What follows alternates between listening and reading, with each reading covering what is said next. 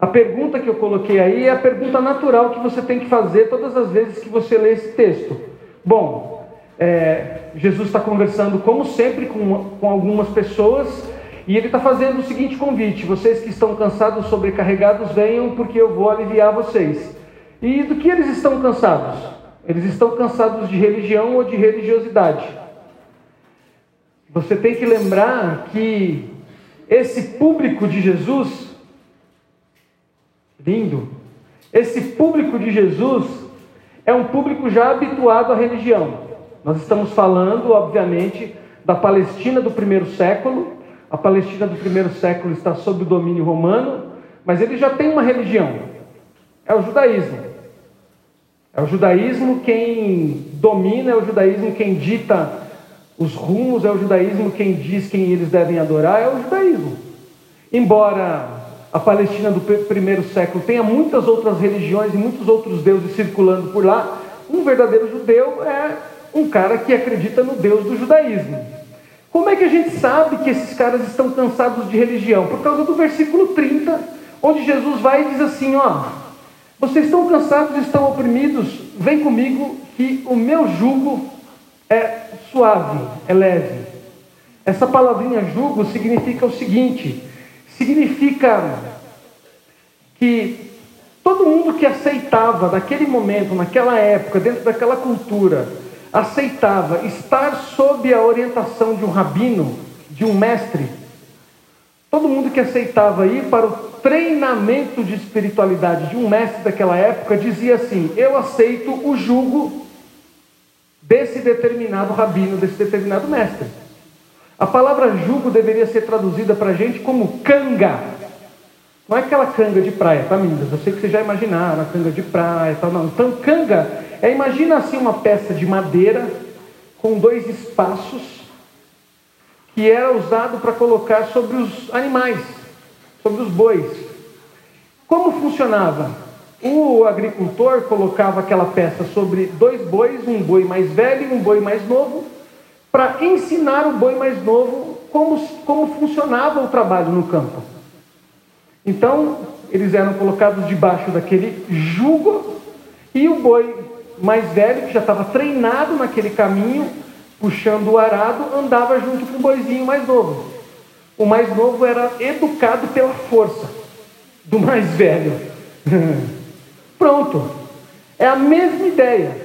Então, um judeu religioso, piedoso, fiel, dizia assim: Eu estou sob o jugo da lei, eu estou sob o jugo de Moisés, eu estou sob o jugo de Hilel, de Shammai, e eu, eu estou sob o jugo de qualquer um dos, dos grandes mestres do judaísmo.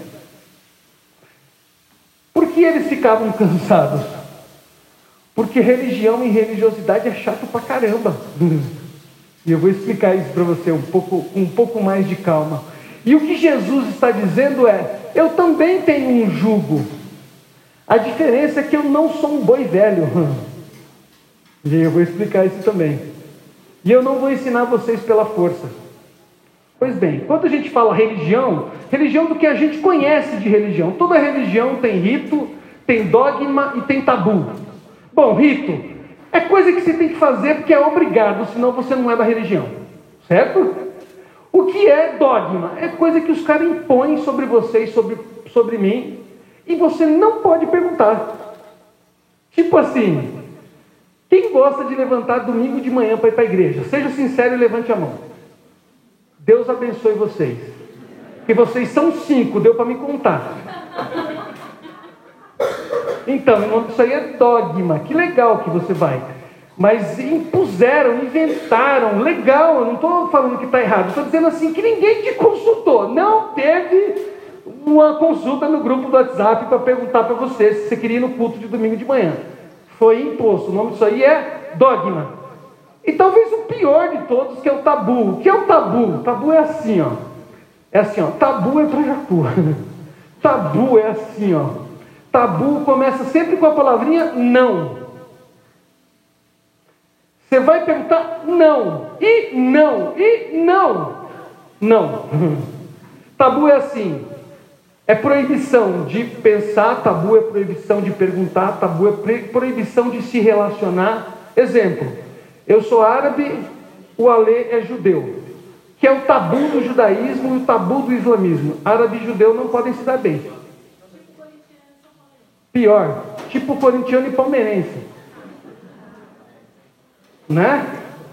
Tipo, não, deixa pra lá. Então eu vou piorar a situação. Então, o que é o tabu? O tabu é assim: existe uma proibição de discutir alguns assuntos, existe uma proibição de estar em alguns lugares, existe uma proibição a respeito de se relacionar com algumas pessoas, certo? Toda e qualquer religião que pelo menos a gente conhece aqui no Ocidente tem esses três elementos. A gente não pode discutir porque as mulheres não pregam na igreja evangélica. É um dogma. Alguém decidiu isso, já faz dois mil anos que a gente faz assim. Quando alguém tenta discutir, vem alguém e dá um tiro nele. Brincadeira. Vem alguém e fala assim: Oh, você está, você está ofendendo. Bom, tabu. Ó, não vamos conversar sobre esse negócio aí de homossexualidade. Hein? Você não fala essa palavra, não. Outro dia um cara me mandou uma mensagem assim: Você é um cara que está jogando a Bíblia fora. Eu falei, por que, irmão? Porque você quer assim, esconder as coisas do pecado. E você está falando assim, é, você quer esconder o pecado. Eu falei, como assim, irmão? Porque você está usando a palavra homoafetividade. Eu falei, então o que o irmão está dizendo é que as pessoas que são homossexuais não se amam. Ele é! Mano, parecia um demônio assim, velho.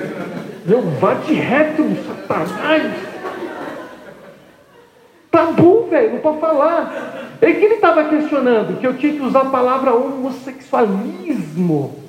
Ele quer deixar nesse nuísmo que é estigma. Tudo que é ismo é estigma, é ruim. Entendeu? Como eu tirei do estigma e coloquei do lado do amor, ele já queria me mandar para o inferno. Aí eu terminei a, a mensagem dizendo assim: Deus te abençoe, meu irmão. Se eu for para o inferno, eu vou saber lá. Se você for, eu também vou saber. Brincadeira, eu não falei isso. Mas eu pensei. Então, essa é a galera religiosa. Que é assim: ele morre se ele não for no culto, ele fica desesperado quando alguém questiona alguma coisa que está imposta pela religião já há dois mil anos. Ele fica assim, ele perde a linha quando alguém questiona alguma coisa que já foi colocada. Ele fica realmente preocupado quando alguém troca é, a música, o jeito de fazer. Esse é o religioso. Mas aí tem um outro lado, que é que a maioria de nós que está aqui nesse auditório já passou por esse processo, que é se libertar dessa maldição aí que é começar a perceber que esse negócio aí faz mal, cara. Faz mal você ser obrigado a ir para a igreja. Faz mal para nossa alma, faz mal para os nossos relacionamentos. Para caramba, faz mal a gente não poder perguntar por quê. Mas aí o outro lado da moeda também faz mal. Que é isso aqui, ó. Jugo da religiosidade, tem o jugo da antirreligiosidade também é tão ruim quanto, que é o cara que tem o seu rito. Qual é o rito dele? Eu não vou para a igreja. Que papo é esse de comunhão? Eu sei me virar sozinho. Jesus habita em mim. O que você está fazendo? Estou com Jesus. Como? Aqui. Qual é seu dogma? Eu não tenho dogma nenhum, mas é um dogma não ter dogma.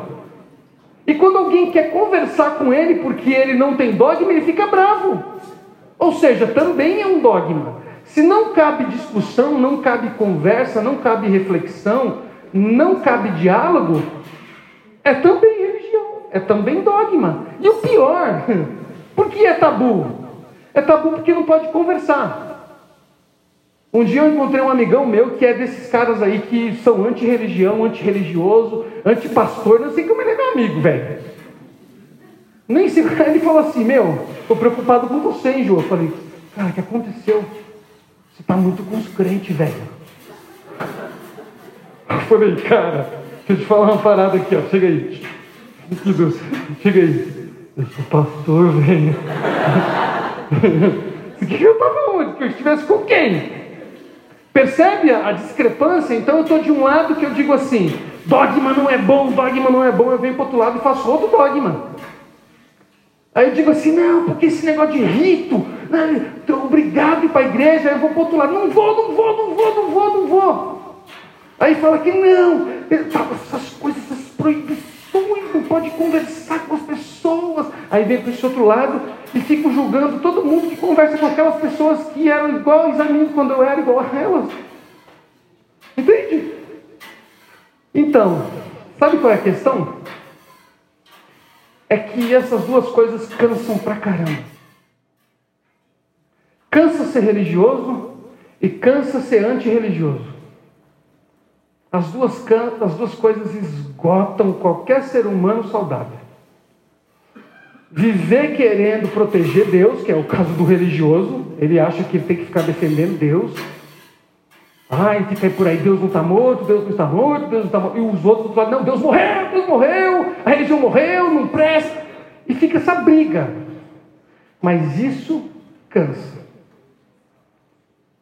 Então, para descansar é o seguinte, gente, a gente tem que desistir desse papo de, de religião e também desistir desse papo de não religião. Porque tanto um lado quanto o outro podem levar a gente para a perdição e para o cansaço. Assim, quem está cansado assim de pressão religiosa, de proibição, de dogma, de obrigação de fazer coisa? Não estão gente cansada. Agora tem outro lado. Quem é que está cansado dessa coisa de não conseguir conversar com outras pessoas porque elas são religiosas. E eu percebo muito isso. Quem é mais experiente ou mais velho, fica nesse meio aqui e sofre pelos dois. Quem é mais experiente fica aqui e vê o, religioso e sofre por ele. E vê o que desistiu da religião e sofre por ele.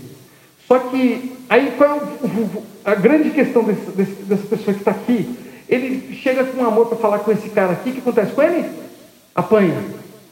Porque ele fala, é, você está querendo que eu deixe de ser religioso, quer que eu largue a Bíblia?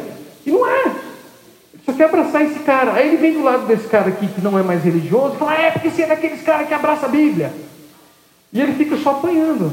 E aí qual é a constatação que eu chego? É que a gente perdeu a capacidade de dialogar.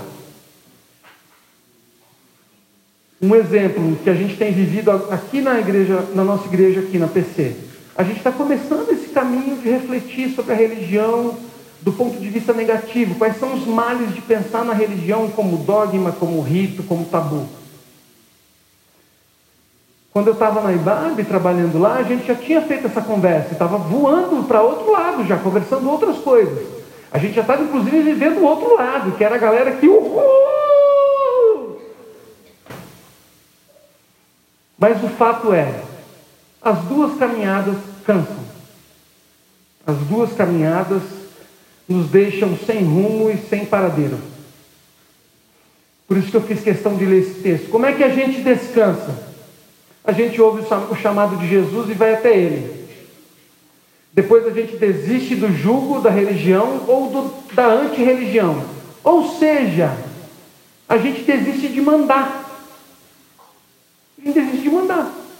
A gente desiste de querer ser dono da manifestação de Deus. Porque religião é querer ser dono de como Deus se manifesta. Não, Deus se manifesta aqui do meu lado, eu que sou livre. Eu que sou livre, que não tenho mais dogmas.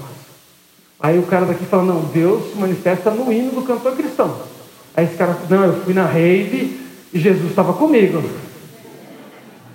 Aí esse cara daqui olha e fala: Meu Deus, que perdição, olha como ele está.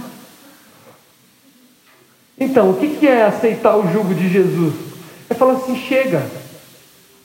É tipo assim: sentar no chão e falar: Senhor, eu reconheço que eu estou querendo dominar o Senhor, eu reconheço que eu estou quebrando o jugo e pegando um outro jugo, e eu estou dizendo agora: o senhor é o boizinho mais novo e eu sou mais velho. Vem comigo que eu vou te ensinar o que é andar. É isso. Então, desistir do jugo da religião ou da antirreligião e tomar o jugo de Jesus. Tomar o jugo de Jesus significa falar para ele, Senhor, então me mostra. Eu quero aprender com o Senhor o que, que é ser discípulo do Senhor. E se estar desse lado aqui faz mais sentido para mim, eu fico. E se estar desse lado faz mais sentido para mim, eu fico. Não tem problema. Até porque você tem que concordar comigo. Já tem um bom tempo essa discussão que a gente tem. E as igrejas continuam andando. E as pessoas continuam seguindo Jesus, certo? E aí o pessoal das igrejas assim mais para frentex descem a lenha nas igrejas mais tradicionais, só que elas continuam andando, as pessoas continuam aceitando Jesus, as pessoas continuam servindo. E aí as pessoas das igrejas mais fechadas, mais dogmáticas, continuam descendo lenha nas igrejas tipo mais abertas, tipo a IBAB, por exemplo. E a IBAB continua funcionando, crescendo, e as pessoas aceitando Jesus. Por quê? Porque ninguém manda em Deus. A pergunta é, como é que faz para a gente caminhar entre nós? Porque Deus está bem. Como é que a gente senta e toma um lanche junto, sem se matar? E sem ficar alimentando ódio um do outro? Não. Não, é isso que eu queria que você entendesse. E para mim, sabe qual é o segredo? Essa última coisinha que está no versículo 30. Jesus diz assim, ó. Vem na minha que vocês vão brilhar. Por quê? Porque eu sou manso e humilde de coração. O que isso significa? Jesus está dizendo assim: se você estiver desse lado, você é um cara muito preocupado com dogma, com rito e com tabu. Se você estiver desse lado, você também é preocupado com dogma, com rito e com tabu, só que você acha que não. Beleza. Esqueçam, esqueçam isso. Porque eu, estou além disso. Porque os dogmas, ritos e tabus são cruéis. Essas coisas que a gente inventou são cruéis. Um dogma é cruel, ele não considera o ser humano. Manso é aquilo que a Bíblia fala sobre Moisés. Moisés era o homem mais manso da terra. Ou seja, ele não se ressente contra Deus e não se ressente contra o outro. Jesus está dizendo assim: Saiam dessa ideia dos dogmas e tal, dos dois lados, e venham comigo, porque eu sou manso. Você vai errar nos seus julgamentos, você vai errar nas suas projeções, mas eu não vou me ressentir com você. Eu vou continuar te amando. Você vai condenar pessoas ao inferno porque elas decidem abortar, mas eu não vou me ressentir com você. Mas a religião vai destruir você.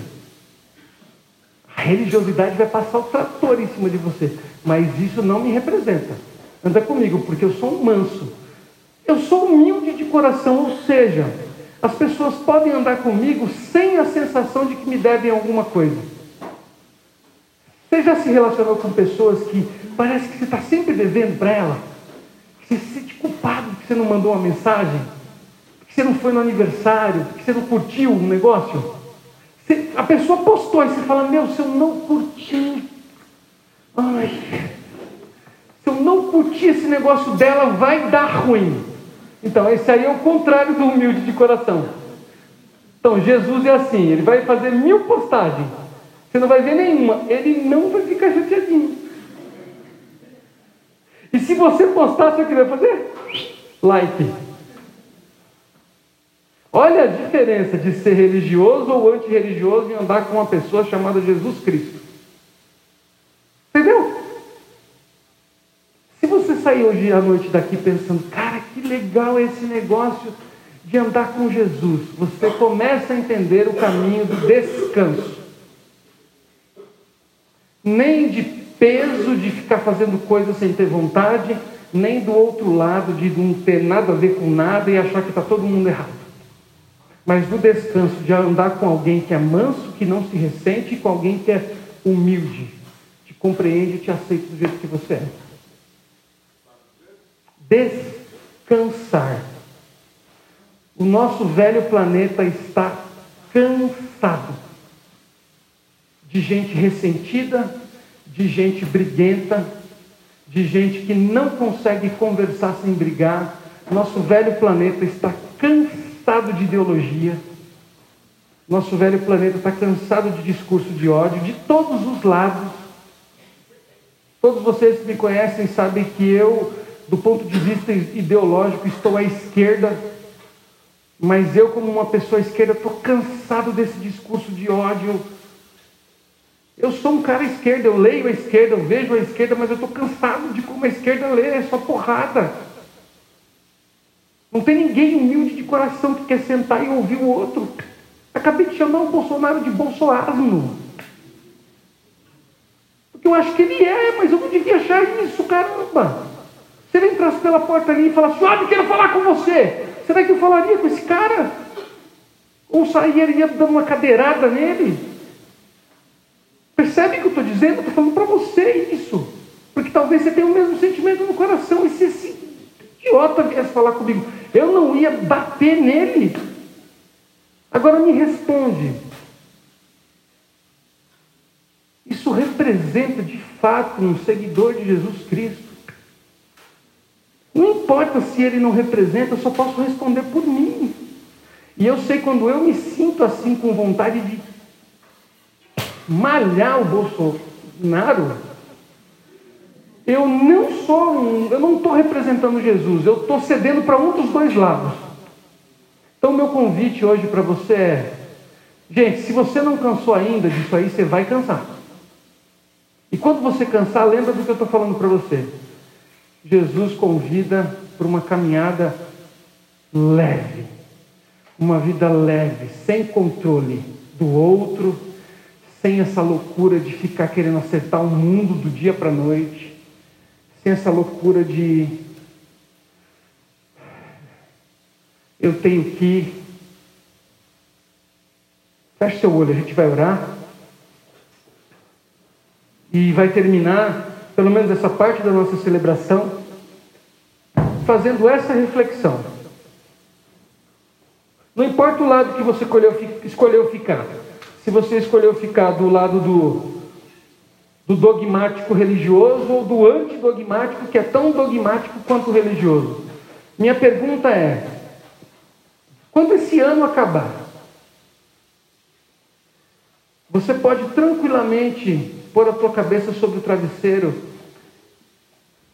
e dizer: Eu estou descansado, porque eu segui Jesus e trilhei o caminho e os passos de Jesus. Ou você vai acabar o ano assim mais cansado ou cansada, porque você assumiu essa postura mesmo de religioso ou antirreligioso, e você decidiu ficar no controle o tempo todo da vida do outro ou da experiência do outro. Queria que você fizesse essa reflexão. Talvez você esteja cansado ou cansada. E o convite do Evangelho é: viva leve. Viva leve. Descanse nos braços do Senhor. Porque a conversa com Ele é outra. A conversa com Ele é outra. Ele não se ressente, não tem nenhum tipo de ideologia que vai ofendê-lo, nem a falta de ideologia o ofende não tem religião que tira ele do trilho, não tem excesso de religião que tira ele do trilho. Talvez a gente tenha que aprender com ele. Talvez a gente tenha que aprender com Jesus exatamente isso. A caminhar dia a dia se comprometendo só por aquela parte da nossa história. Só o dia que a gente está vivendo. De se entregar e de andar com Ele nessa perspectiva de abrir mão do controle e de pedir para Ele: Senhor, faz o meu coração, faz do meu coração esse lugar fértil de mansidão e humildade, assim como o teu coração. Faz hoje isso. faz do meu coração um campo fértil para mansidão e para humildade. Senhor Jesus, nós entregamos tudo que a gente está fazendo nessa noite aqui. Nosso coração está grato. Tem tanta beleza acontecendo aqui que não vem de nós, só vem do Senhor. Nós somos gratos. Nós somos muito gratos porque o Senhor não se ressente conosco. Porque as tuas misericórdias se renovam a cada manhã, apesar de nós. Nós somos gratos porque o Senhor se relaciona conosco sem ficar esperando que a gente melhore. Porque o Senhor não espera que no outro dia a gente faça melhor do que fizemos hoje. Porque o Senhor espera o sol se pôr sobre nós e se levantar no outro dia e o teu amor é o mesmo. Obrigado. Eu te peço pelos meus irmãos e irmãs que estão aqui nessa noite. Peço por mim, peço pelo nosso coração. Peço que o Senhor direcione a tua palavra para cada um de nós. Nós te pedimos só por hoje, nos faz entender a preciosidade da tua mensagem. Esse convite maravilhoso de andar contigo, pessoalmente, olhando nos teus olhos, ouvindo a tua voz.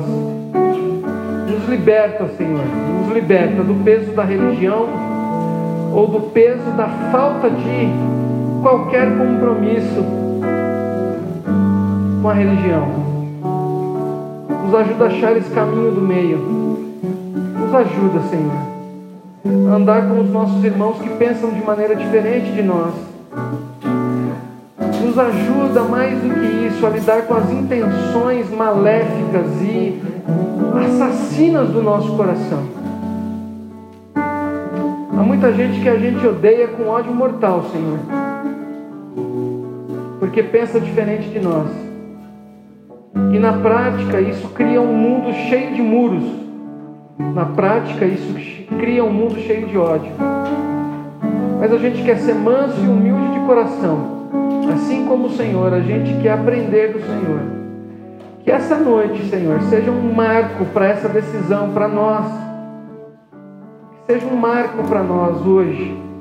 Nós queremos aprender com o Senhor Jesus. Ter um coração manso e humilde. É assim que nós oramos nome de Jesus. Amém.